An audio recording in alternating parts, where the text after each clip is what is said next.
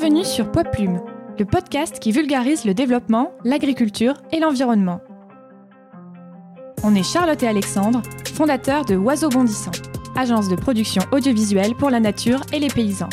Dans cette émission audio, on donne la parole à ceux qui font vivre et évoluer ces thématiques. L'épisode d'aujourd'hui est la suite de notre entretien avec l'agroécologue Marc Dufumier.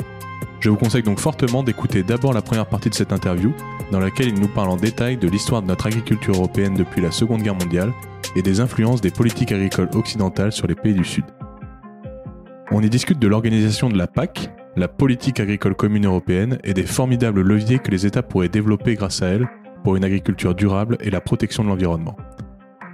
On est très fiers de ce précédent épisode, très enrichissant avec une personne qu'on apprécie beaucoup. Alors je vous invite vraiment à aller l'écouter jusqu'au bout. Pour cette deuxième partie d'entretien, nous abordons la notion de confiscation du vivant, avec l'appauvrissement de la diversité des variétés végétales utilisées dans l'agriculture. Nous discutons également des perspectives d'avenir et de la possibilité de nourrir 10 milliards de personnes avec des pratiques s'apparentant à l'agroécologie.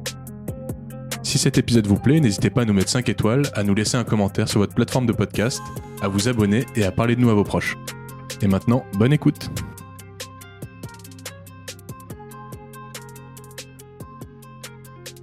Il y a une autre question euh, en rapport avec l'agroécologie, c'est ce que vous appelez la confiscation du vivant? C'est-à-dire que de plus en plus, euh, la diversité variétale euh, des espèces cultivées, elle, diminue. Est-ce que vous pouvez nous en parler? Bien volontiers. Hein. Donc là, si vous allez sur un des meubles, là, je crois qu'il doit y avoir quelques épis de maïs population multicolores. Ah ben non, je crois qu'ils sont, sont peut-être pas là. Enfin, en tout cas, et du coup, maïs multicolore, c'est un maïs population, comme on dit, et où l'agriculteur, il peut semer, et il va récolter, et quand il va chercher les semences pour l'année d'après, eh ben, il va chercher ces semences sur, évidemment, les plus beaux plants, il va prendre les plus beaux épis, et dans l'épis, il va choisir les plus beaux grains. Et quand je dis les plus beaux, c'est-à-dire les critères de sélection, c'est lui qui décide. C'est pas l'agronome. Alors évidemment, il est hautement probable que l'agriculteur ait cherché ses semences sur les plants qui n'ont pas été attaqués par les insectes. Et il est, pas, il est hautement probable du coup que les semences qu'il va récolter, génétiquement parlant, portent des gènes de tolérance aux insectes, agents pathogènes et herbes du coin. Après, il choisira de la couleur qu'il veut. Et du coup, il choisira peut-être multicolore et il y aura encore de la multiculture. Ça, le choix de la couleur, c'est pas ça qui importe. La tolérance aux insectes ravageurs, agents pathogènes et mauvaises herbes, ça, c'est astucieux. Ce type de semence, ce type de sélection, on appelait ça sélection massale dans le jargon des agronomes, on dit aujourd'hui sélection paysanne, c'est des gens qui, à chaque fois, pour la saison d'après, décident eux-mêmes des critères de sélection, opèrent eux-mêmes la sélection et replantent en fonction de critères qui sont les leurs. Et ça permet, sur tous les autres caractéristiques qui ont peu d'importance, par exemple la couleur du grain, ça permet de maintenir une très grande, très grande biodiversité, une très grande biodiversité génétique. Cette sélection massale, elle n'est pas que sur les maïs, hein, elle est sur des blés, elle est sur d'autres plantes. Elle a, euh, elle a survécu pendant très longtemps.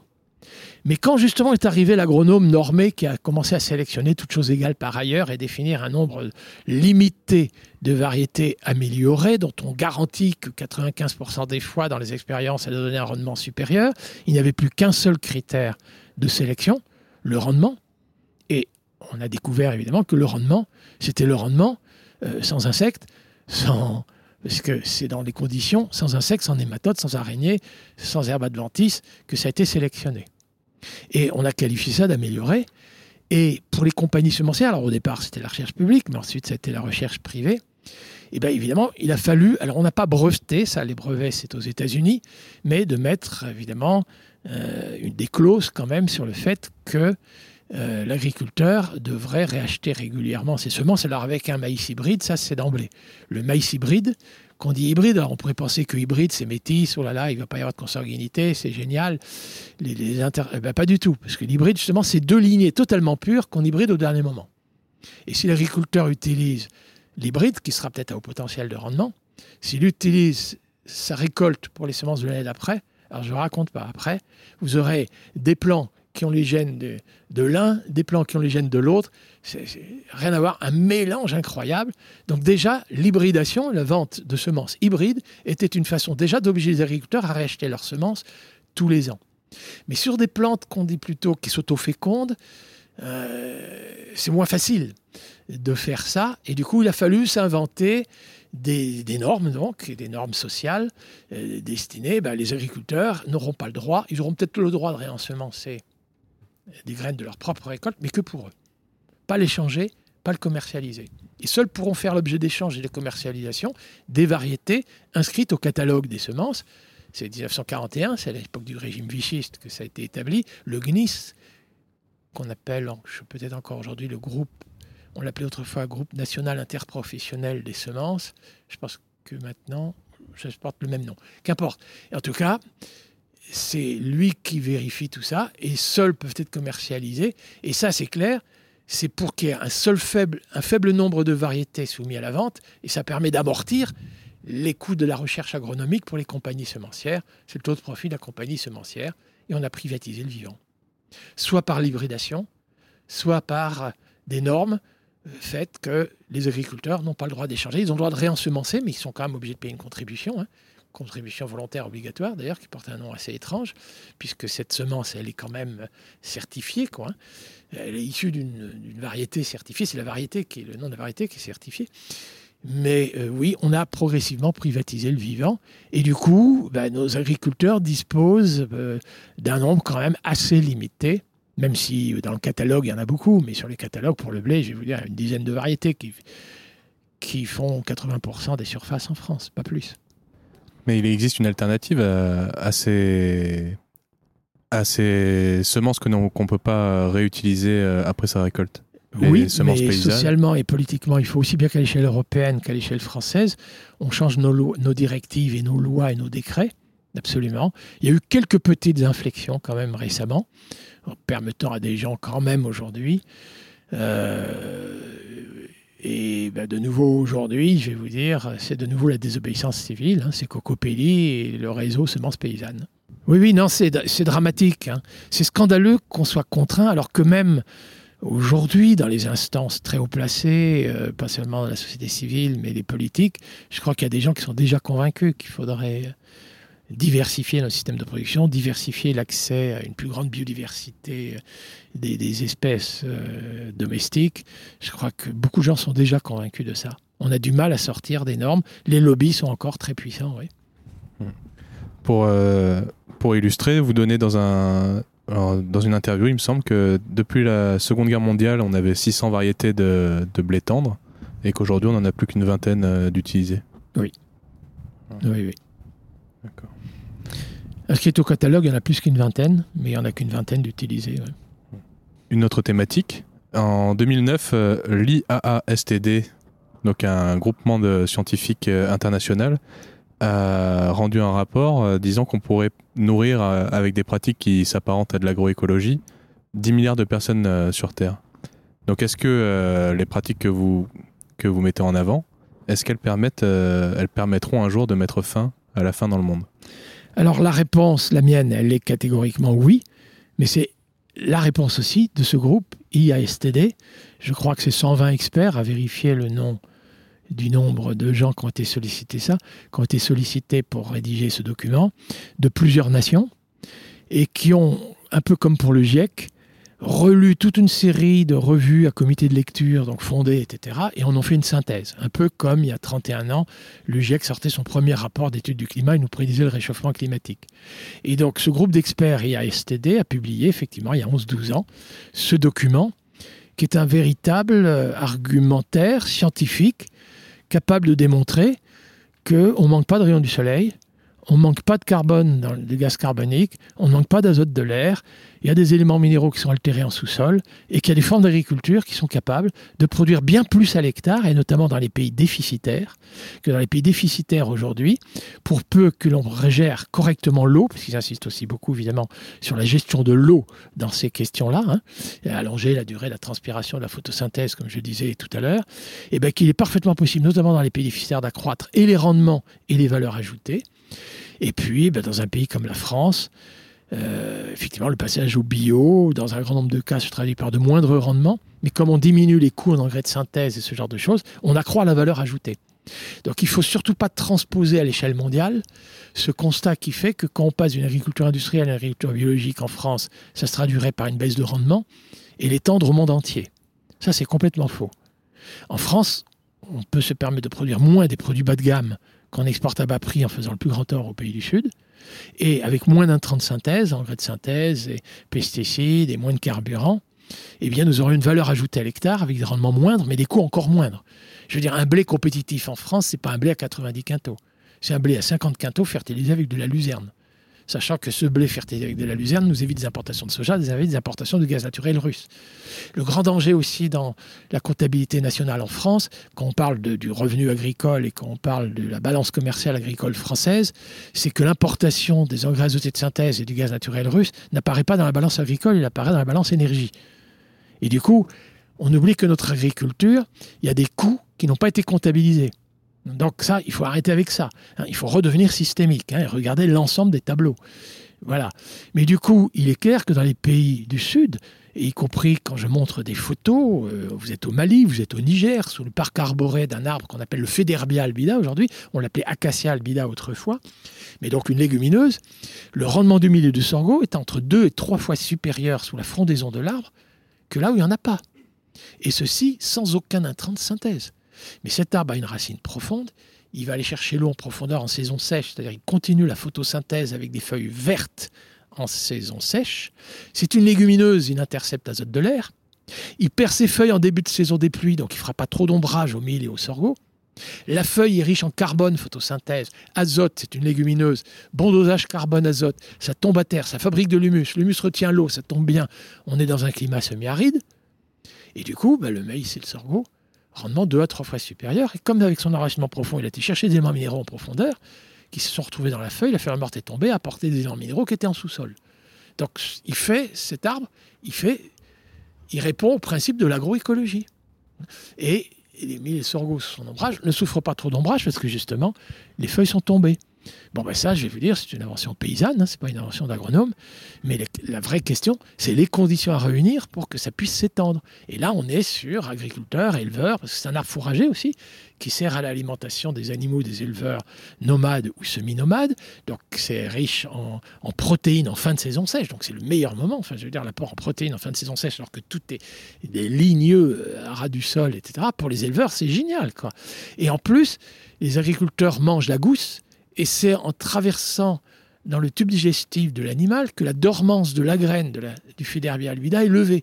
Résultat, c'est que c'est les éleveurs nomades ou semi-nomades qui réensemencent les terres agricoles en un arbre fertilisant. Mais moi, réconcilier agriculteurs et éleveurs dans des conditions comme ça, si on y avait pensé plus tôt, on n'aurait peut-être pas envoyé Barkhane. Je veux dire, parce que ces guerres civiles, soit ethniques, soit dites religieuses, c'est une instrumentalisation par des chefs de guerre de petits conflits du quotidien, de gens qui n'ont peut-être pas les mêmes religions, mais surtout et les uns sont éleveurs nomades, les autres sont agriculteurs sédentaires. Mais trouver des solutions gagnant-gagnant qui relèvent de l'agroécologie, même dans des conditions très difficiles aujourd'hui où on a faim, oui, c'est possible. Hein, j'insiste. Et l'IASTD, c'est pas seulement Marc Dufumier qui parle. Hein, la fois de très clair, je suis pas d'abord seul à, plaider pour l'agroécologie France, hein, ça va de soi. Mais l'IASTD est déjà un des premiers rapports il y a 11 ans. Et ça, c'est vraiment multinational. C'est vraiment une synthèse de revues à comité de lecture à l'échelle internationale, un peu comme le GIEC. Et ça devrait être pris en considération ce que veut dire l'acronyme IAASTD, je ne serais pas capable de vous le dire aujourd'hui, mais tout le monde peut regarder aujourd'hui sur Internet et vous avez y compris des versions françaises hein, de ce rapport, donc c'est accessible au plus grand nombre. Euh, lors du G7 à Biarritz, euh, le président Macron a dit euh, qu'il fallait retourner à une souveraineté protéique de l'Europe. Est-ce que ça apporte de l'eau à votre moulin et est-ce que ça, veut dire qu'il faut revenir à une certaine, un certain protectionnisme pour notre agriculture et à ralentir un petit peu les échanges mondiaux? Alors il est très clair que dans mon discours, depuis le moment où au contraire on a continué la politique des prix et ensuite des subventions favorables aux premières productions et pas aux protéagineux, moi ça fait donc des décennies que je plaide pour la réintroduction en France de plantes de l'ordre des légumineuses capable, avec l'aide de microbes, d'intercepter l'azote de l'air, de fabriquer des protéines végétales, que ce soit pour notre alimentation animale ou l'alimentation humaine, et de contribuer à la fertilisation des sols en azote par la voie biologique, qui fait que la betterave, le blé, le tournesol, le colza qui va suivre, sera fertilisé en azote, sans engrais azoté de synthèse, sans importation de gaz naturel russe, sans émission de protoxyde d'azote. Nous retournerions une souveraineté protéinique, effectivement, ce qui, d'ailleurs, je vous l'ai dit, ne fait pas du tort aux Brésiliens. Les Brésiliens pourraient manger le soja qui est acheté par nos cochons parce que nos cochons sont plus riches que les Brésiliens des bidonvilles, hein, parce que les usines d'aliments du bétail sont solvables et les Brésiliens des bidonvilles. Donc je plaide depuis des décennies pour une souveraineté protéinique et je prétends que ce discours n'est pas du franchouillardisme, nationalisme bête et méchant. Et je, pour jusque des dates très récentes, vous avez cité la date du G7, ce que je racontais était quasiment inaudible. J'ai quand même le souvenir que Michel Barnier, au moment du Grenelle de l'environnement, avait été quand même demandé à Bruxelles la réorientation de certaines subventions pour un tout, tout début de, subventions euh, couplées avec les protéines végétales. Ça n'a pas duré longtemps. Quand l'environnement commençait à bien faire, on a changé de ministre, c'était plus Michel Barnier, c'était Bruno Le Maire. Tout ça est tombé en désuétude. Et puis effectivement, j'ai le souvenir, de plus. C'est assez rare, c'était en direct, je regarde la télévision, c'était après le G7, et voilà qu'il y a une interview, je crois que c'est sur France 2 à vérifier, ça devait porter sur le G7, mais finalement, comme il y avait déjà les, gilets jaunes, les, les, plans retraite, etc., la discussion portait sur autre chose. Et puis au dernier moment, l'intervieweuse est réintervenue sur Mais là, au G7, quand même, Bolsonaro, il n'a pas été sympa. Quoi, hein. Il a dit du mal de Brigitte ce qui était évidemment tout ce qui préoccupe les Français. Et là, j'ai vu le président Macron dire oui, oui, c'est c'est scandaleux. D'ailleurs, au Brésil, c'est pas un régime euh, fondamentalement démocratique. Et puis, je vais vous dire, il nous faudrait comme en France que nous fassions un plan protéines, que nous retrouvions notre euh, souveraineté protéinique. Alors, je me dis, tiens, ça y est, j'ai l'impression d'être entendu. Il faut donc que Bolsonaro injurie Brigitte, ce qu'il a dit le plus grand mal de Brigitte, pour que le président dise il nous faut retrouver notre souveraineté protéinique. Il rajoute, plus surpris encore, nous ne pouvons pas signer les accords du Mercosur. Alors je me dis, alors ça, ça, je ne croyais pas qu'on pouvait gagner si tôt. Ça fait tellement longtemps qu'on plaide pour qu'on puisse mettre des protections aux frontières, et notamment donc sur le soja, etc. Pas signer. Alors sauf que, après un temps de virgule, j'entends dans l'État. Je me suis dit, ah bon, donc on va changer un point virgule, et il va signer les accords du Mercosur. Donc de nouveau déçu. Mais les propos après, c'était il nous faut trouver une souveraineté protéinique. Alors il n'a pas dit avec des légumineuses, attention, hein, parce que vous avez des gens à la FNSE qui disent non, monsieur Dufumier, notre souveraineté protéinique, c'est l'agro-diesel. Parce que notre colza, on fait avec l'huile, bah, qu'est-ce qu'on fait? On fait un agrocarburant. Mais avec le résidu azoté, eh ben on fait un tourteau de colza qui nous évite des importations d'engrais azotés de synthèse. Sauf qu'on oublie de dire que l'azote de ce tourteau, c'est de l'azote de l'air, certes, mais qui a servi à fabriquer un engrais azoté de synthèse, qui a émis beaucoup de protoxyde d'azote, qui nous a coûté soit en importation d'engrais de synthèse, soit en énergie fossile. Donc ça, donc vous avez des gens qui arrivent à détourner l'argument souveraineté protéinique en disant oui, le tourteau de soja, les agrocarburants. Non, il faut être clair, c'est les légumineuses. C'est par la voie biologique qu'on va intercepter l'azote de l'air français et l'énergie qu'on va utiliser pour ça, c'est l'énergie solaire, c'est l'énergie de la photosynthèse qui aide à fabriquer la protéine et pas de l'énergie fossile et sans émission de protoxyde d'azote. Donc j'aimerais bien aujourd'hui, un, qu'on ne signe pas les accords du Mercosur, je ne dis pas en l'état, mais qu'on ne le signe pas. Et plus encore, je vous dis tout de suite, ça date du Grenelle de l'environnement, c'était la conseillère principale de M. Borloo, qui était ministre de l'écologie et du je sais pas quoi solidaire, j'ai plus en mémoire le titre exact, qui m'avait dit à un moment, dans les débats, hein, Grenelle l'environnement, il y a quand même eu des débats, mais M. Dufumier, on ferait ce que vous dites là, de mettre des droits de douane sur l'importation de soja. L'argument qu'il faudrait mettre en avant, ce n'est pas l'argument transgénique. L'argument, c'est le protocole de Kyoto, l'effet de serre. Parce que vous avez raison, contribuer à l'atténuation du réchauffement climatique et respecter nos engagements euh, pour l'atténuation du réchauffement climatique, c'est effectivement moins émettre de protoxyde d'azote. Et pour l'agriculture française, le protoxyde d'azote, donc euh, le gaz qui est émis quand on épand les engrais azotés de synthèse, c'est pour 51% de la contribution de l'agriculture française au réchauffement climatique. Pour la seule agriculture, hein, j'entends, c'est pas vrai pour l'industrie. Mais pour l'agriculture, c'est là-dessus qu'il faut miser. Et il n'y a pas 36 solutions, c'est les légumineuses. Et du coup, moins de consommation d'énergie fossile, qui Ceci étant, fabriquer l'engrais azoté de synthèse, ça émet aussi le gaz carbonique. Et ensuite, moins d'émissions de protoxyde d'azote. Donc là, on a un argument.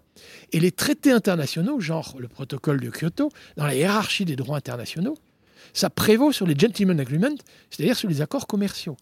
Et donc l'Europe, parce qu'il faudrait que ce soit l'Europe, dénonce les accords antérieurs, hein, je ne parle pas, c'est pas les Mercosur, hein, c'est les accords de, ça y est, m'échappe, 1992, comment on appelle ça?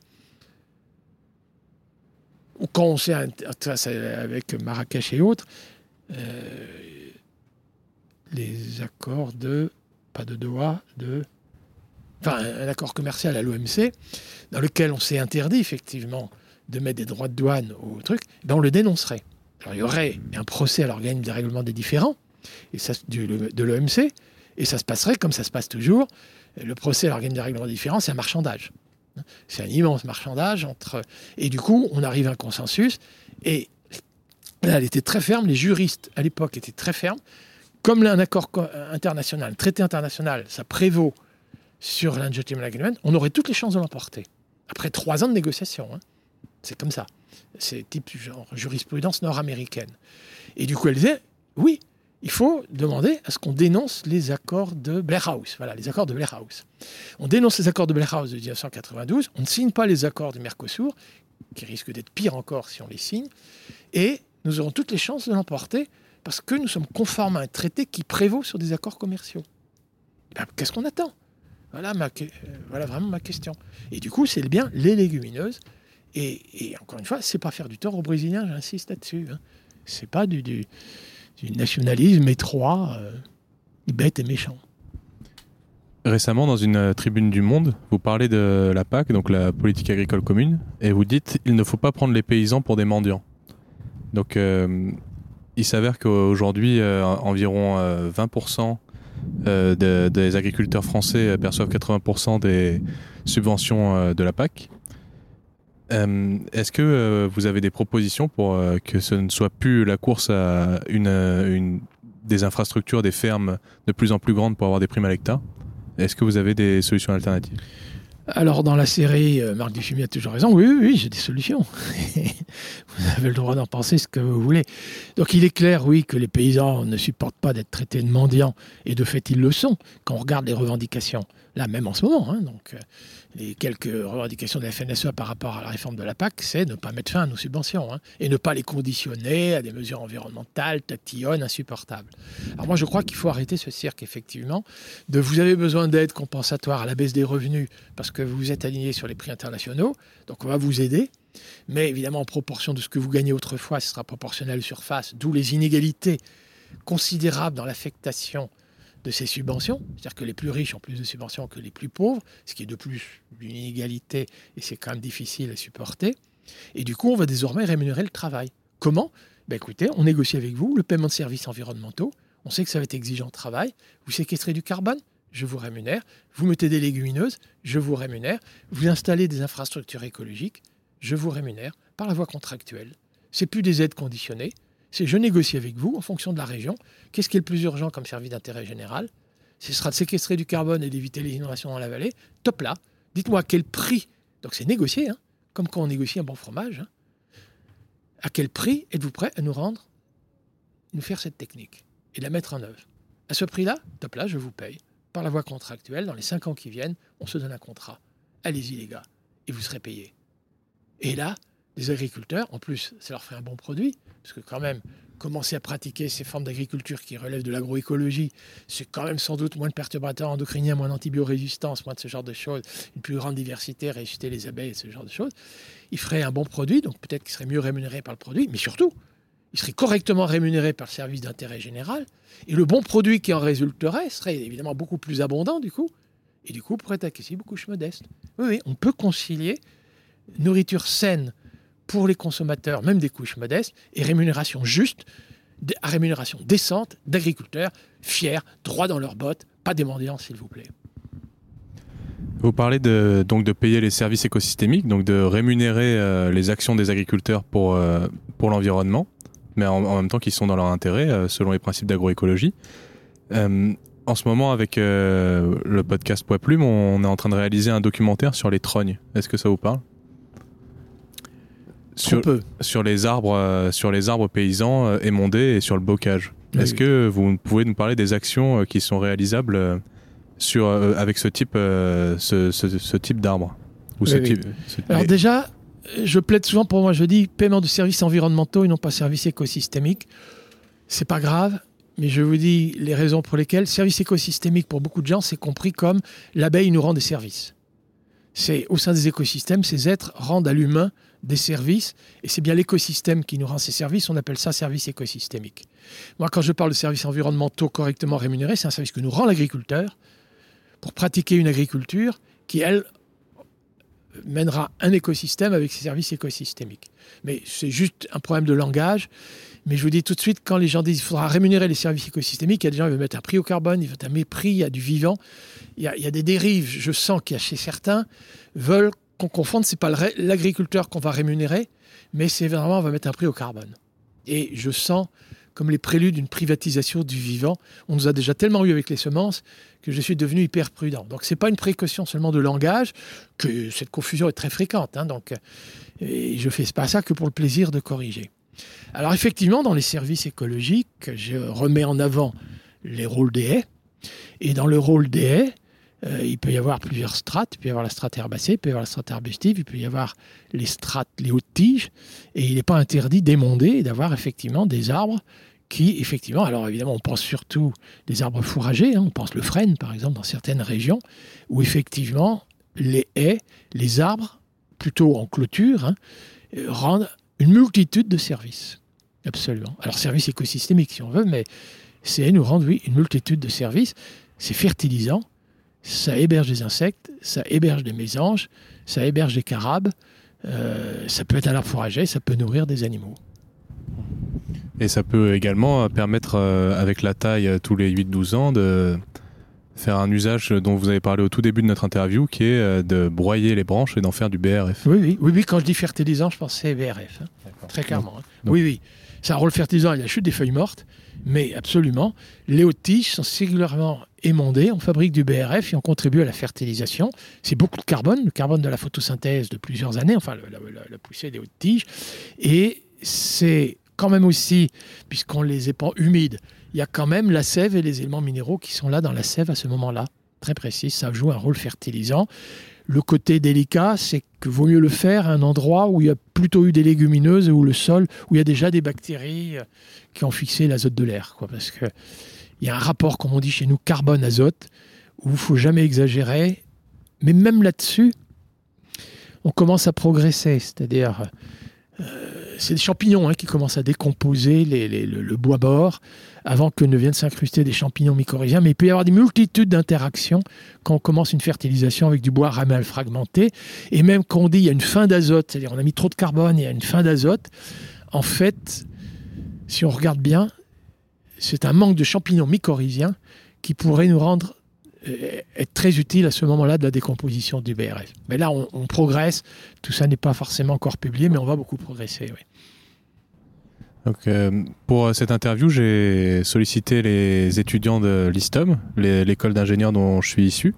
Donc, euh, est-il possible de nourrir la population mondiale en 100% bio et extensif? Mais je pense que vous êtes suffisamment étendu sur la question. Oui, mais je répondrai quand même parce que justement, je ne vais pas employer le mot extensif.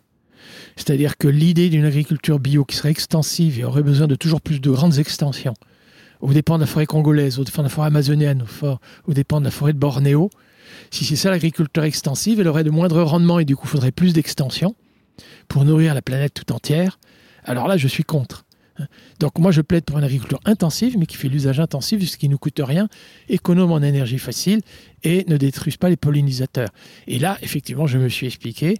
Certes, en France, le passage au bio se traduit par une baisse de rendement, parce qu'il nous faut reconstituer de l'humus, il faut restituer des abeilles, il faut retrouver des coccinelles, des insectes auxiliaires. Il y a un équilibre qui a été détruit et il nous faudra peut-être 10-15 ans pour le retrouver.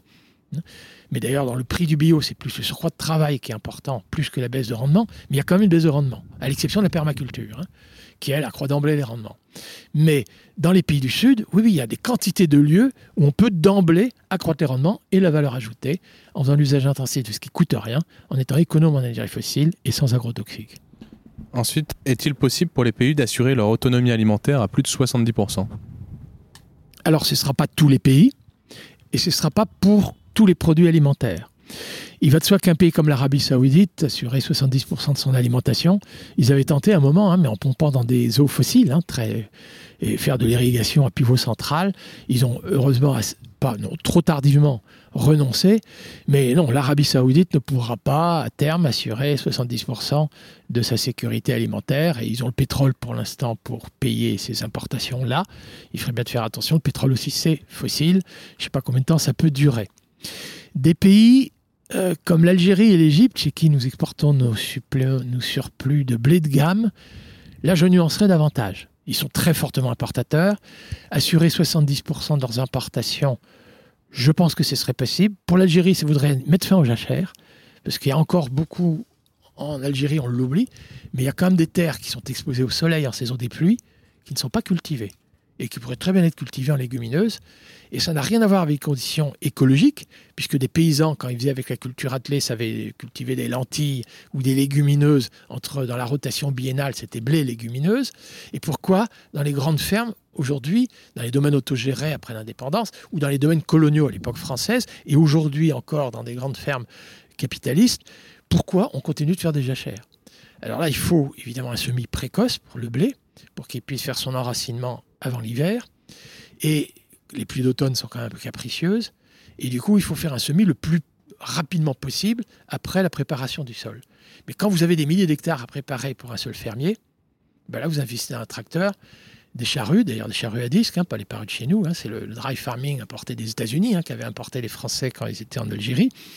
Et du coup, effectivement, ces gens-là, pour amortir le gros matériel, ben, ils le font en mi-temps. Il y a une poignée où ils préparent le sol pour l'année d'après, en pleine saison des pluies. Et donc il y a une sous-utilisation de l'énergie rayon du soleil et de l'azote de l'air.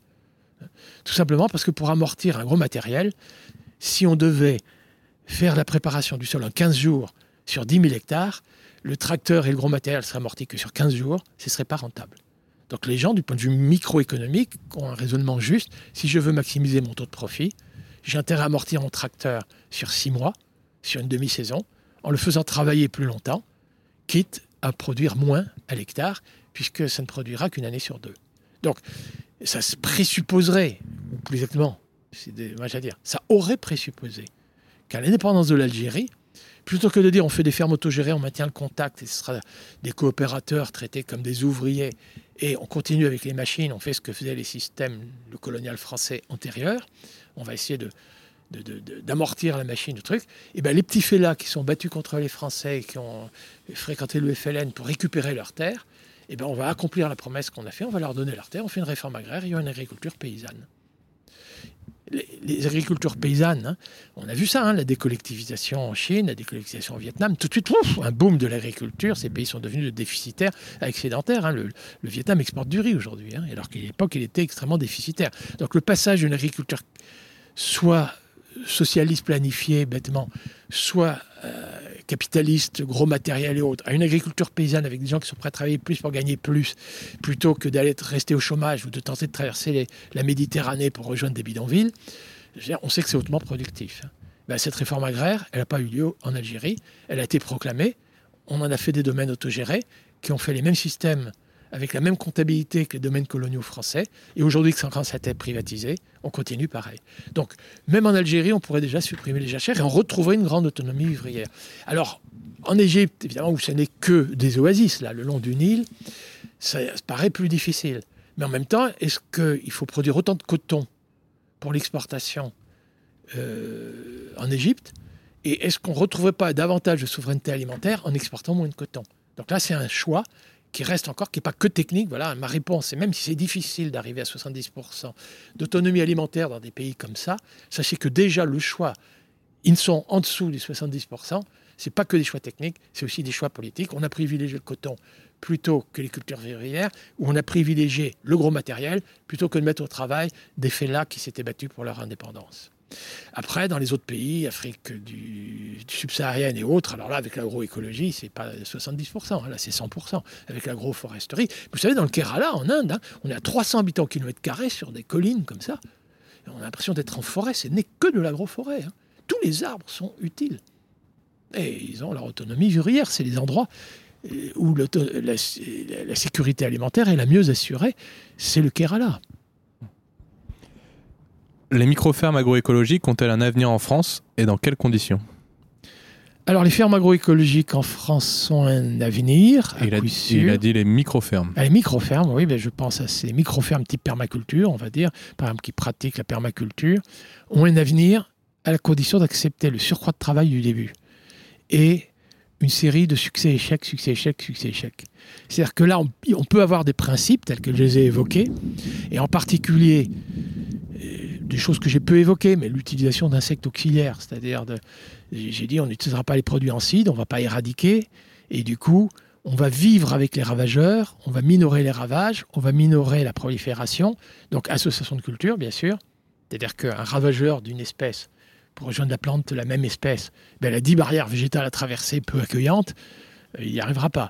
Donc, euh, il n'y aura pas prolifération. Puis le choix de variétés tolérantes, issues d'une sélection paysanne, ça je l'ai déjà évoqué. Et ensuite, on peut choisir aussi des plantes répulsives et attractives. On va mettre des plantes attractives des insectes ravageurs à l'extérieur de la parcelle. Et au sein même de la parcelle, on essaie d'associer. Et puis à la il y a des plantes répulsives pour tel insecte, attractives pour tel autre, et on peut les associer. Alors là, honnêtement, euh, moi, l'agronome, je ne suis pas capable de- de donner des leçons sur tous les agroécosystèmes. Et là, il y a de l'expérience paysanne. Et du coup, ce qui est vraiment difficile pour ces micro-fermes en agroécologie, on peut s'inspirer de ce qui a réussi chez ceux qui ont réussi. Je prends la ferme du Bec et Loin, par exemple, qui est quand même un excellent prototype, mais pense qu'on va transférer ce qui fait un Bec du Bec et Loin ailleurs. Euh, non, c'est les principes qu'on peut transférer, mais il y a quand même toute une phase d'expérimentation où vous faites singulièrement travailleur, parce que dans un premier temps, il y a quand même beaucoup d'herbes adventices, hein, c'est comme du travail manuel. Le moment où c'est bien la plante cultivée qui va faire de l'ombrage à la plante adventice, parce qu'il n'y aura plus de travail du sol, il n'y aura plus rien de tout ça. Et dès qu'il y a une plante qui est récoltée, on en remet tout de suite une autre. Ça, évidemment, c'est moins de travail, mais avant d'y arriver, euh, il y a quand même beaucoup de boulot. Il faut aménager ce qu'ils appellent les billons, c'est souvent d'ailleurs des planches, hein, qu'ils appellent billons. Et, là, il y a un avenir, mais un peu tardif. Et pour ce qui est de ferme, alors ça c'est pour les micro-fermes, mais quand même il faut dans un premier temps accepter ce surcroît de travail qui est quand même très mal rémunéré au début. Après, souvent c'est rémunéré à un prix d'un produit bio. Souvent les gens associent une deuxième activité, circuit court, commercialisation, ils diversifient leur métier. Les gens qui réussissent le mieux, c'est des gens qui sont plutôt groupés. Et alors par contre on peut, la question qui m'est souvent posée, c'est pas les micro-fermes, du coup c'est est-ce qu'on peut s'inspirer de ça pour des fermes de plus grande taille? Et là, ce sera jamais aussi parfait. Mais quand même, oui, hein, moi j'ai vu des grandes fermes où on a commencé, une exploitation céréalière, où désormais il y a de l'élevage laitier, alors c'est l'élevage de brebis, hein, mais où il y a de la luzerne du coup pour euh, le fourrage, il y a de la paille pour la litière, il y a le fumier du coup pour les cultures céréalières et les cultures industrielles. Et sur une ferme de 200-250 hectares où il n'y avait qu'un actif, maintenant il y en a trois. Et y compris la transformation fromagère et la- l'astreinte de la traite, matin et soir elle existe, mais on est substituable. On peut avoir des week-ends, on peut avoir des vacances. Euh, oui, il y a des formes, sans aller très loin dans l'usage intensif des ressources dont je parlais, etc. Il y a des fermes quand même qui démontrent qu'on peut être en transition et c'est intensif en emploi, sans démembrer la ferme, sauf qu'on crée plus d'emplois sur la ferme d'une même dimension, qui est déjà de grande dimension. Il y a un avenir. Y a-t-il des retombées potentielles pour un modèle d'agriculture urbaine? Alors la question, effectivement, chaque fois qu'on parle d'agriculture urbaine, c'est de quoi on parle? Il peut y avoir des formes d'agriculture urbaine, et plus encore, j'allais dire périurbaine, mais proche, on va dire, des marchés des consommateurs, où on peut faire d'excellents produits vendus en vente directe, soit parce que c'est une AMAP, Association du maintien d'agriculture paysanne, soit c'est une boutique paysanne, avec les gens qui vont se déplacer pas trop loin pour acheter leurs légumes en circuit court, à un prix élevé, sans passer par la grande distribution et une très grande diversification de produits dans la boutique paysanne ou dans le panier paysan. Je dirais il y a des formes d'agriculture urbaine pour des consommateurs urbains qui d'ailleurs vont pas consommer forcément plus cher puisque justement toute la marge de la grande distribution a disparu. Parfois même c'est les, urbains qui préfinancent cette agriculture, c'est-à-dire quand c'est les AMAP, les de maintien pour l'agriculture paysanne, et il y a quand même de très belles expériences qui ont réussi. Donc là je suis pour. Le petit danger, c'est euh, où vont être les terrains. Donc parfois on trouve des terrains qui ne ont pas été préalablement pollués. Mais quand on commence à chercher des polluants sur des friches industrielles, vérifions s'il n'y a pas eu des métaux lourds. Et même quand on commence à faire, ça c'est plus à l'anglaise, hein, les, les, les, les- oh, les, tous les Anglais ont toujours un petit jardin devant la maison accessible à la rue sans qu'il y ait de barrière. Et c'est vrai qu'il y a des endroits réussis, on voit des légumes, mais ils ne sont pas systématiquement volés. Là, quand même, c'est parfois pollué par le plomb. Les véhicules, parfois, contribuent à polluer en plomb. Donc, ça peut être bio dans le sens respect du cahier des charges, mais quand même riche en métaux lourds. C'est pas génial. On découvre que sur les toits, les toits de l'agroparitech, aujourd'hui, on fait des légumes, la pollution est bien moindre. Donc euh, oui, pourquoi pas végétaliser tout un grand nombre de toits et vendre en circuit court ces produits. Et puis pourquoi pas du coup recycler, pas seulement le marc de café, d'ailleurs je vois que je ne vous ai pas servi de café, mais ça ne saurait tarder éventuellement. Mais moi mon marc de café, ça, fertilise mes petites plantes qui sont là, c'est pas grand-chose. Vous avez vu que j'ai pas de mini compostière, mais enfin c'est quand même pas très difficile dans des bars HLM d'avoir des mini compostières et de pratiquer une agriculture urbaine sur les toits non pollués. Euh, ça crée, euh, je leur rends souvent hommage à ce type d'agriculture, les jardins ouvriers d'autrefois qui sont devenus des jardins partagés, les, initiatives de cette nature-là, je leur rends souvent hommage, euh, non pas pour la qualité du produit, mais parce que ça crée un lien social absolument fabuleux. Et ça, c'est quand même vrai que pour des urbains, retrouver un peu de nature, retrouver un lien social, retrouver quand même la difficulté du, vivant, les aléas liés au vivant, à ce genre de choses, et du coup euh, être plus astucieux dans l'association de parents d'élèves pour réclamer une alimentation bio et ce genre de choses, on est quand même plus à l'aise de revendiquer une alimentation bio quand on est parent d'élèves et en pratiquer soi-même une forme d'agriculture un peu, un peu plaisante, un peu prototype, qui peut prêter à sourire mais quel lien social, Et alors les jardins partagés, hein, quand ça permet à des gens qui ont été licenciés ou qui sont en chômage partiel d'avoir un revenu complémentaire et de s'interroger droit dans leurs bottes, on a été licencié, on est moins que rien, et de se dire non, on peut produire et pourquoi on a été licencié et continuer d'être revendicatif. Enfin, je veux dire, l'agriculture urbaine peut jouer un rôle absolument considérable. Maintenant, si vous me dites que l'agriculture urbaine, c'est faire des maisons à six étages, où il y aura des, légumes produits avec des LED, des, des, lumières, où on a choisi, alors effectivement, dans le progrès, on sait aujourd'hui les exigences, différentes ondes de lumière pour les différents légumes et ce genre de choses. Si c'est ça qui va nourrir la planète, je vous dis tout de suite que non. Et j'ai une préférence quand même encore pour l'utilisation intensive des rayons du soleil que de ces lumières en question. Et puis, de toute façon, ça ne concerne qu'un certain nombre de légumes, légumes feuilles, légumes fruits. Mais je veux dire, euh, c'est toujours un peu les mêmes légumes. non, cette agriculture urbaine-là, c'est sympathique à voir. Tous les prototypes, de toute façon, tout, progrès de montrer à travers une agriculture qu'il y a des plantes qui peuvent se satisfaire que de telles longueurs d'onde, moi, ça m'intéresse, scientifiquement parlant, oui. Oui, pour ma curiosité, ça fait plaisir mais c'est pas l'avenir de la planète. L'utilisation d'hydro-rétenteurs dans les pays du Sud est-elle une bonne idée? Hydro? Rétenteur. Alors, euh, le meilleur hydro-rétenteur, ça reste l'humus. Hein. D'accord. ça, ça, a le mérite d'être clair. Dans un contexte de déprise agricole menant aux agrandissements des SAU, comment diversifier les territoires agricoles? Dans les zones de déprise agricole, hein.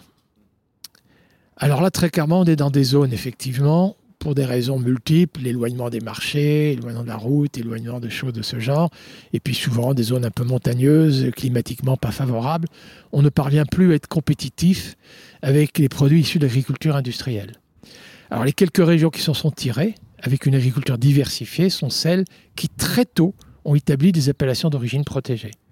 Oui, il y a bien dans des régions difficiles, difficiles d'accès, difficiles d'un point de vue climatique, où il y a une agriculture diversifiée et qui répond à un cahier des charges. Et eux, très clairement, c'est parce qu'ils ont la qualité du produit.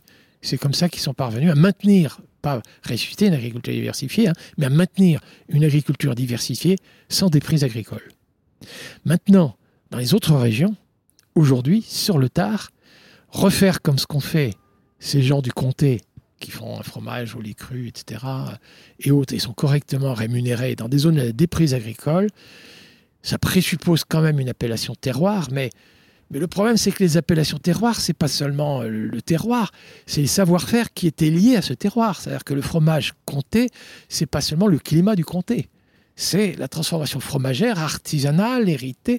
Et là, souvent dans les régions de déprise agricole, c'est dans des régions qui ont tenté l'agriculture industrielle se sont révélées pas compétitives, abandonnent les parcelles et qui reviennent au loup.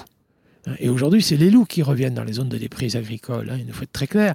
Et même commencer à essayer dans les zones d'alpage faire des élevages de moutons alors que revient les loups, on connaît les conditions extrêmement difficiles.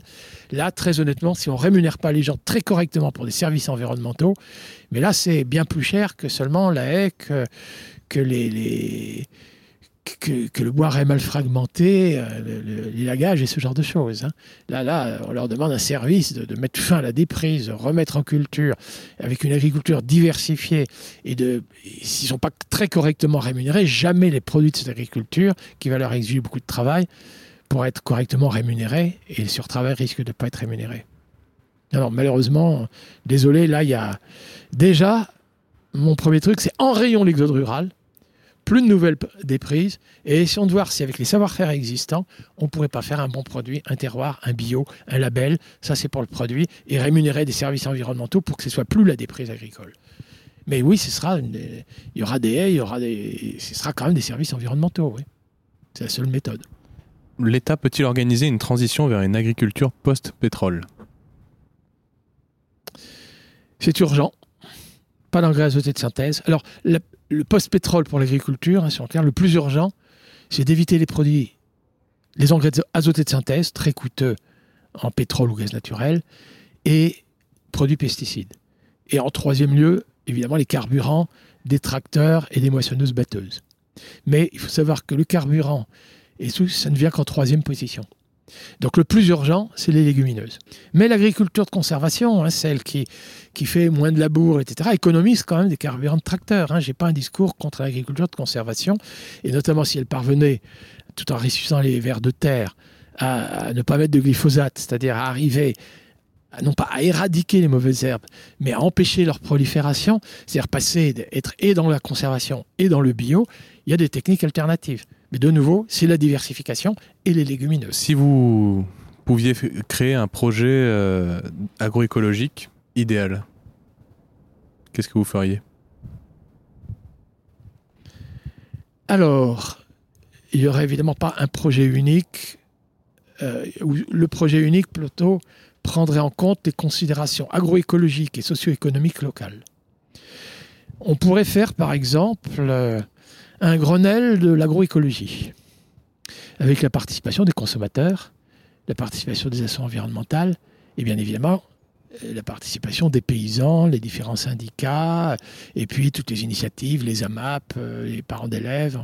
On mettrait tout le monde là-dedans pour définir à l'échelle locale, en s'inspirant déjà peut-être d'expériences aujourd'hui qu'on appelle les plans d'alimentation territoriaux, la commande publique, qui à mon avis peut être un excellent levier dans un premier temps, pour commencer à financer cette transition. Hein, la commande publique pour les établissements. Alors, les, alors c'est compliqué parce que souvent les écoles, il y a des vacances, hein, donc c'est, ça fait quand même un marché lucratif pour des produits, mais qui sont d'une agriculture qui tient compte des vacances scolaires. Quoi, hein, c'est un peu étrange. Mais ça peut être un excellent levier. Et on définirait très clairement les besoins alimentaires, alimentation saine pour les consommateurs du public, pour les consommateurs euh, du privé, et là plutôt euh, bah, les circuits courts et la petite distribution, hein, pas la grande qui risque, elle, on va l'inviter quand même hein, à ce Grenelle, parce que, mais on sait qu'elle va jouer son rôle de lobby, hein, elle, que ça va aller à l'encontre. Mais il faut quand même que dans ces y ait les contradicteurs, hein. ne serait-ce que pour les mettre en difficulté, en disant mais vous semblez travailler pour votre profit, pas pour l'intérêt général. Sauf que là, maintenant, c'est l'intérêt général, hein, ne l'oubliez pas. Hein. Donc s'il vous plaît, on sait ça maintenant, on est dans le vrai. Mais il faudrait qu'il y ait suffisamment de représentants autres pour commencer à définir localement de quoi a-t-on besoin en alimentation pour une alimentation saine, de quoi on a besoin pour la lutte anti-érosive, de quoi on a besoin pour empêcher l'érosion, de quoi on a besoin pour ressusciter les abeilles, de quoi on a besoin pour ne pas fertiliser les algues vertes. Selon les régions, les réponses vont être très différentes. Et on intégrera à coup sûr dans ces discussions est-ce qu'il nous faut des travailleurs français, roumains ou équatoriens c'est-à-dire le surcroît de travail et de la correcte rémunération, comment on fait? On fait dans l'illégal, on fait dans légal, mais seuls les Roumains accepteront, ou est-ce qu'on accepte que les gens soient correctement rémunérés? Et du coup, est-ce qu'on ne pourrait pas rémunérer les services environnementaux? Et de tous les services environnementaux qu'on vient d'évaluer, lequel est le plus urgent? Et lequel doit-on rémunérer? Et à quel prix? Et ben, On commencerait par un Grenelle de l'environnement qui serait vraiment territorialisé pour qu'on puisse désormais avoir des paysans correctement rémunérés, droits dans leurs bottes, pas seulement par le supplément de prix du produit, mais parce qu'ils sont rémunérés pour les services d'intérêt général, qui ont été préalablement négociés, y compris le prix, ah, on pourrait peut-être avancer. Et là, on leur dirait, vous savez, c'est 9 milliards d'euros quand même tous les ans qui sont déversés. Et ça pourrait être utile pour faire ce que vous êtes en train d'élaborer là. Plutôt que de subventionner à l'hectare, on ferait ce que vous proposez. DAC ou pas DAC? Alors la grande distribution dirait pas DAC. Et les autres, plus nombreux, diraient allons-y. Et moi, je serais là. J'applaudirais. Voilà mon projet. Vous avez le droit de dire d'où rêveur, hein, monsieur Dufumier. Vaste projet plutôt. non, sans la société civile, sans changement de rapport de force, éventuellement avec un peu de désobéissance civile quand même, après avoir été hyper prudent sur le sujet, on n'arrivera pas à changer. Hein. Ce n'est pas le discours d'un scientifique qui va changer l'histoire. Hein. Est-ce que vous avez un message pour euh, les jeunes, euh, les jeunes agriculteurs qui veulent se lancer euh, dans l'agroécologie? Eh ben, Le message, c'est presque celui que je viens de dire. Hein, là. Jeunes paysans, consommateurs, défenseurs de l'environnement, même combat, on va gagner. Est-ce que vous avez une recommandation culturelle? Alors, j'en ai pas vraiment une. Moi, ma première recommandation culturelle, j'en ai déjà un petit peu parlé. Quand je vous ai dit que c'est des femmes malgaches analphabètes qui m'ont initié à l'agroécologie, très honnêtement, c'était la première leçon. Et c'était vraiment une leçon. Euh, votre cultural, c'est nul. Hein. Respectez notre culture. Et peut-être que vous, vous changerez de culture. Vous passerez de l'agronomie à l'agroécologie. Vous deviendrez un scientifique et pas un missionnaire. Alors aujourd'hui, euh, je dirais culturellement, c'est ça, de choses comme ça dont il faut s'inspirer. Je pense qu'il y a aujourd'hui beaucoup de livres. Euh, et du coup, j'en citerai pas un seul. Mais vous regardez, et il n'y a pas que les miens, bien sûr, hein, mais vous regardez tous les films, tous les documentaires, tous les films qui portent sur l'agriculture. Ça va évidemment de demain, ça va de, Marie-Monique Robin, ça va des livres sur la permaculture. Il y a énormément de livres portant sur la permaculture aujourd'hui. Puis il y a quand même un trois tomes aujourd'hui de la ferme du Bec et Loin qui est quand même très riche. On peut penser tout ce qu'on veut de la ferme du Bec et Loin, mais comme excellent prototype, comme leçon concrète de, gens qui étaient des matelots et, qui sont devenus fermiers et, astucieux avec euh, succès échec et puis quand même euh, une utilisation des réseaux sociaux, Internet et autres qui ont su combiner l'empirique avec la science et ce genre de choses. Moi, culturellement, j'ai envie de dire, oui, aujourd'hui, il y a beaucoup de films documentaires et beaucoup de livres qui portent sur euh, comment mettre fin à la faim dans les pays du Sud, comment assurer une alimentation saine chez nous, comment ressusciter les abeilles. Alors après, parfois c'est jargonneux, l'agriculture régénératrice, les arbres communiquent entre eux. Alors c'est vrai que oui, le champignon mycorhizien qui va d'une plante vers une autre, les éléments minéraux ont communiqué, euh, la plante qui appelle l'abeille. Moi, j'aime pas beaucoup la façon certains pour séduire. Parce que culturellement, on joue sur les cultures des uns et des autres. Moi, le scientifique, je suis soucieux par rapport au grand public de ne pas trahir la pensée scientifique mais de rendre accessible au grand public. J'observe que beaucoup de scientifiques, hein, par contre, ont écrit des bouquins dans lesquels on voit bah, la plante, elle appelle la coccinelle. Non, la plante n'a pas appelé le coccinelle. C'est un gaz volatile qui fait que la coccinelle a été attirée par ce gaz et est allée s'attaquer au puceron qui avait piqué le trou qui fait par lequel est sorti le gaz volatile. Là, moi, culturellement, je conserve ma culture scientifique. Mais tous ces livres qui démontrent qu'il y a déjà des choses extraordinaires qui se font et qu'il y a des fondements scientifiques à ça, il y a des agriculteurs qui le pratiquent déjà. Et bien du coup, c'est vrai que la question qu'on se pose tous après ça, c'est ben, qu'est-ce qu'on attend collectivement parlant? Est-ce qu'on ne pourrait pas être solidaires enfin hein, Paysans, environnementalistes, consommateurs, tous unis, même combat, on, on doit gagner. Où peut-on euh, en apprendre plus sur votre travail? Aujourd'hui, je pense que ça devient plus les réseaux, les YouTube et tout, hein, même si moi, j'anime aucun réseau. D'ailleurs, c'est mieux comme ça, parce que j'observe que c'est des réseaux autres. Hein. Ça peut être les AMAP, ça peut être les, FNAB, ça peut être les, euh, beaucoup de gens, souvent des gens qui m'ont déjà invité dans des conférences. Après, effectivement, j'écris, vous avez cité des tribunes dans le monde, j'ai écrit plusieurs bouquins. Mes trois derniers bouquins sont des grands publics. Euh, L'alter à l'assiette que vous avez là, euh, l'agroécologie peut nous sauver, ou euh, fin au nord, malbouffe, malbouffe au nord, fin au sud, malbouffe au nord. Ça, c'est des ouvrages grand public dans lesquels j'essaye de rendre intelligible Moi, je ne vous cache pas, effectivement, en n'essayant pas d'être séducteur, comme je racontais, je ne dis pas la plante appelle la coccinelle, comme s'il y avait. J'essaie de ne pas être anthropomorphique, c'est-à-dire lui prêter des sentiments ou de l'intelligence. Euh, les animaux peuvent, déjà quand on parle du bien-être animal, hein, souffrance et intelligence, c'est deux, choses très différentes. Et quand j'entends l'intelligence des plantes, j'ai envie de dire, vous expliquez très mal. Je comprends ce que vous dites là, vous les scientifiques, moi au moins je comprends ce que vous leur dites, mais je pense que pour le grand public, laisser entendre que la plante elle est intelligente parce qu'elle a appelé la coccinelle, est-ce que ça aide vraiment le grand public à respecter l'écosystème, la plante, l'animal Moi je pense que ça peut même aboutir aujourd'hui à des dérives sectaires c'est-à-dire qu'on a dans nos domaines de gens bien intentionnés, des gens qui après se disent bah non, c'est l'agriculture de conservation qu'on va opposer au bio, deux sectes. Non, non, c'est l'agriculture régénératrice contre l'agriculture ceci, deux autres sectes. Et l'agroécologie, certains voudraient en faire une nouvelle secte. Alors ça, culturellement parlant, si on pouvait s'éviter ces propos sectaires, alors c'est là où moi j'essaie de moins jouer sur la séduction. Quand je fais des conférences, je joue quand même sur la séduction. J'ai des quantités d'anecdotes et j'ai décidé de mettre les rieurs de mon côté. Hein. Tout pédagogue fait ça. Mais que quand même, il y ait de la part de ceux qui écoutent, même quand ils sont momentanément séduits et se mettent à rire, est-ce qu'il est en train de nous embarquer ou est-ce qu'il reste scientifique?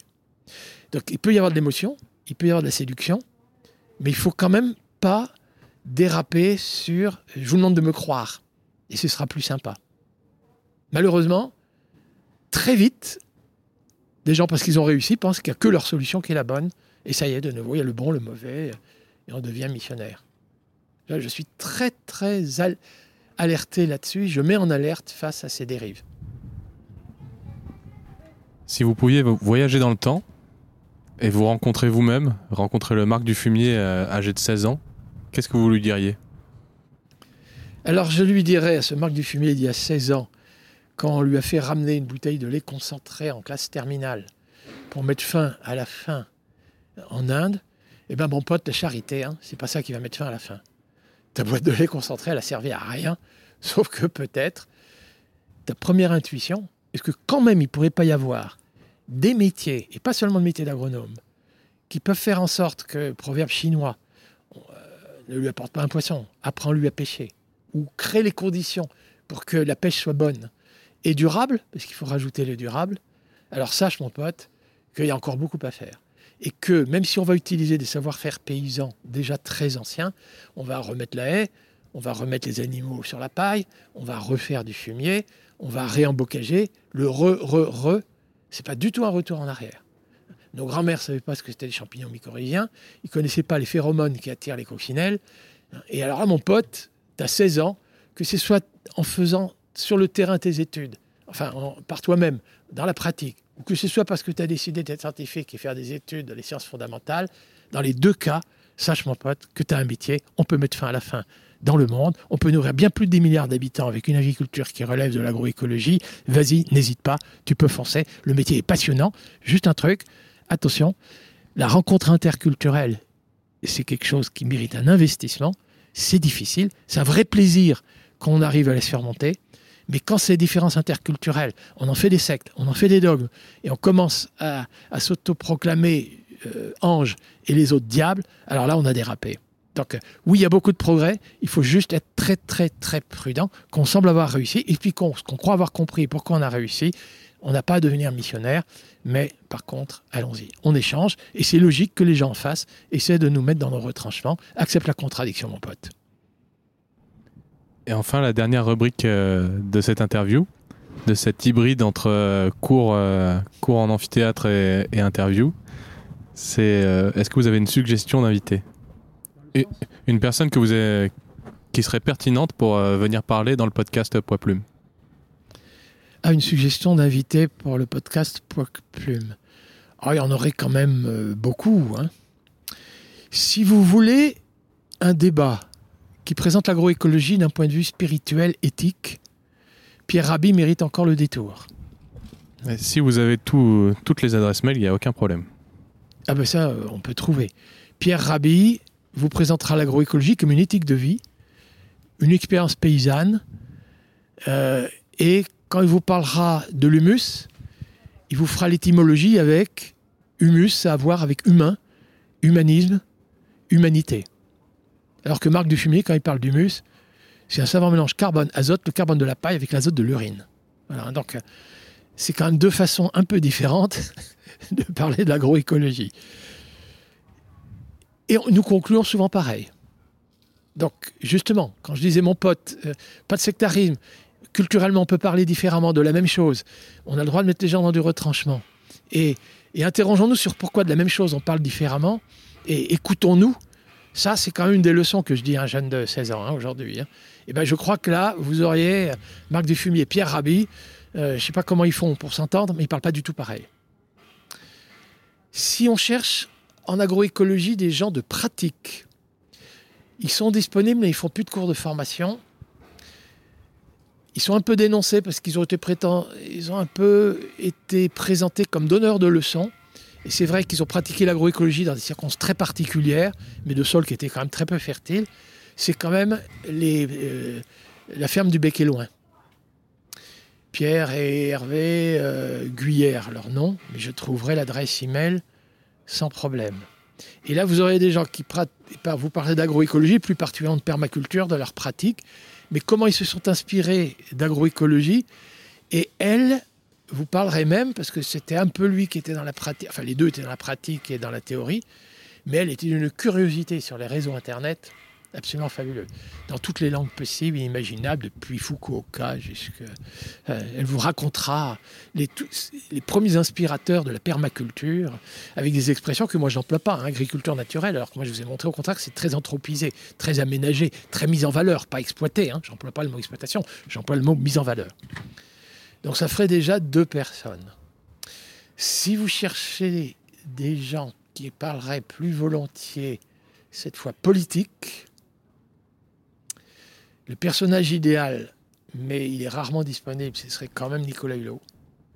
Euh, il vient de sortir une bande dessinée sur son, euh, son combat écologique. C'est une bande dessinée qui mérite d'être lue parce qu'il y a dans, dessiné dans la bande, il y a un monsieur qui s'appelle Marc Dufumier qui dîne avec le ministre de l'Agriculture Stéphane Travers et qui a deux doigts de vomir après tellement le repas était mauvais. Non pas parce que c'était Nicolas Hulot qui avait invité, mais parce que Stéphane Travers avait été odieux. mais et la bande dessinée qui raconte ça, et ça veut quand même dire que Nicolas Hulot a vécu aussi. C'était lui qui a invité hein, Nicolas Hulot dans un restaurant bio pour que j'essaye de convaincre le ministre que quand même l'agroécologie avait des fondements scientifiques. C'était peu de temps avant sa démission.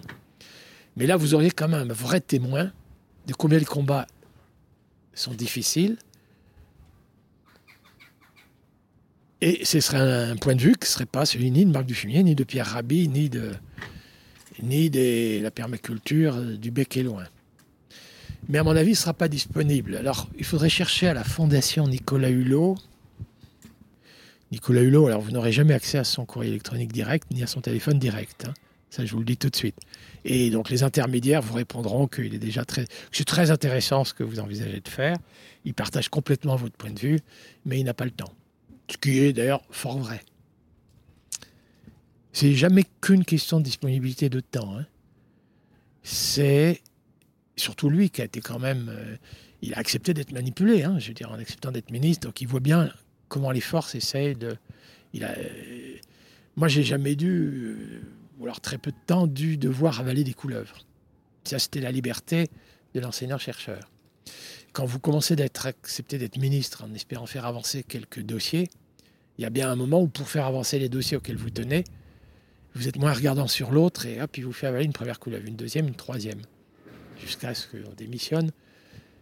Et il a démissionné dans les conditions euh, d'un lobbyiste qui s'était présenté dans une réunion interministérielle où ce lobbyiste n'avait rien à faire et il n'avait pas été invité. Donc c'était. Voilà, et ça pourrait en vous en parler, mais je pense justement. Euh, après, d'autres combats mais qui ont rejoint ça, parce que j'ai été, je n'ai pas dit dans ma présentation, mais j'étais président de la plateforme pour le commerce équitable, si je l'ai dit dans ma présentation ou pas, non, j'ai oublié. Donc j'étais président de la plateforme pour le commerce équitable, qu'on appelle Commerce équitable France, pendant sept ans. Et donc c'est jusque l'an dernier, donc ça fait quelques mois que je n'en suis plus président. Et du coup, c'est pas moi qu'il faudrait aller voir, mais ce serait éventuellement la déléguée générale, Julie Stroll. Mais la relation entre paysans correctement rémunérés, revenus décents, d'un commerce équitable qui avait d'abord été conçu pour des produits du Sud, Hein, le, chocolat labellisé équitable, pour que le producteur de cacao soit correctement rémunéré sur ma tablette de chocolat, celle que je peux vous offrir avec le café, c'est labellisé équitable et donc euh, le surcoût de ma tablette de chocolat revient bien sur la charité. Hein. Euh, alors la question c'est est-ce que le surcoût que je paye sur ma tablette de chocolat fait que le type là-bas prend le pouvoir, l'empowerment comme on dit dans notre anglais d'aujourd'hui? Euh, en principe, ça sert à ça le commerce équitable. On est parvenu au cours des dernières années là à ce qu'il puisse y avoir des produits français labellisés équitables. Et du coup, pour Biolay, pour tout, c'était des, des opportunités de choses intéressantes. Mais à chaque fois, comme toujours, c'est un peu comme la, la désobéissance civile, euh, soyons vigilants. Est-ce que c'est pas rattrapé? Est-ce que ça n'a pas d'autres usages éventuellement? Est-ce qu'on n'est pas en train de tomber tout simplement dans le je retire toutes mes, toutes mes lois et je respecte plus la démocratie ben Là, c'est est-ce que derrière le équitable, c'est vraiment toujours équitable? Est-ce qu'on va au fond de ce qui est proclamé? Est-ce que la certification par la tierce partie Qui sont ces tierces parties? Et puis, c'est pas encore un label public, c'est y compris des labels privés. Alors, d'autres demandent la reconnaissance publique, et ça, c'est un gros débat. Ben, ça fait déjà 4-5 personnes pour lesquelles. Alors, vous me rappellerez ça dans un mail pour que je donne leur mail, parce que c'est souvent ce que je fais. C'est pas mal. Je vous fais la réponse, je mets dans les trucs, ça apparaît, puis je reprends, je recopie. Ça m'évite de passer du temps à chercher. Merci beaucoup. De rien. Merci beaucoup, Marc Dufumier. Je vous offre du coup un café, une bière, un truc. Euh. Comment? Un café sera très bien. Café, café. Merci. Et voilà, cet épisode de Poids Plume est déjà terminé. Merci d'avoir écouté jusqu'à la fin et bravo. Dans le prochain épisode, nous serons avec Quentin Ovise, ostréiculteur à l'étang à Metz, près de Sète. Avec sa femme Emmeline, ils ont gagné en 2020 la médaille d'or du concours général agricole avec leur délicieuse huître Moana. En attendant, je vous invite à nous suivre sur nos comptes Instagram oiseau.bondissant et Poiplume Podcast. Si l'épisode vous a plu, faites-nous un cadeau et partagez-le à 5 personnes autour de vous. Ça nous motivera vraiment à vous en proposer davantage. Si vous êtes utilisateur de Apple Podcast, n'hésitez pas à nous mettre 5 étoiles et un gentil commentaire et à vous abonner sur votre plateforme d'écoute préférée. À bientôt!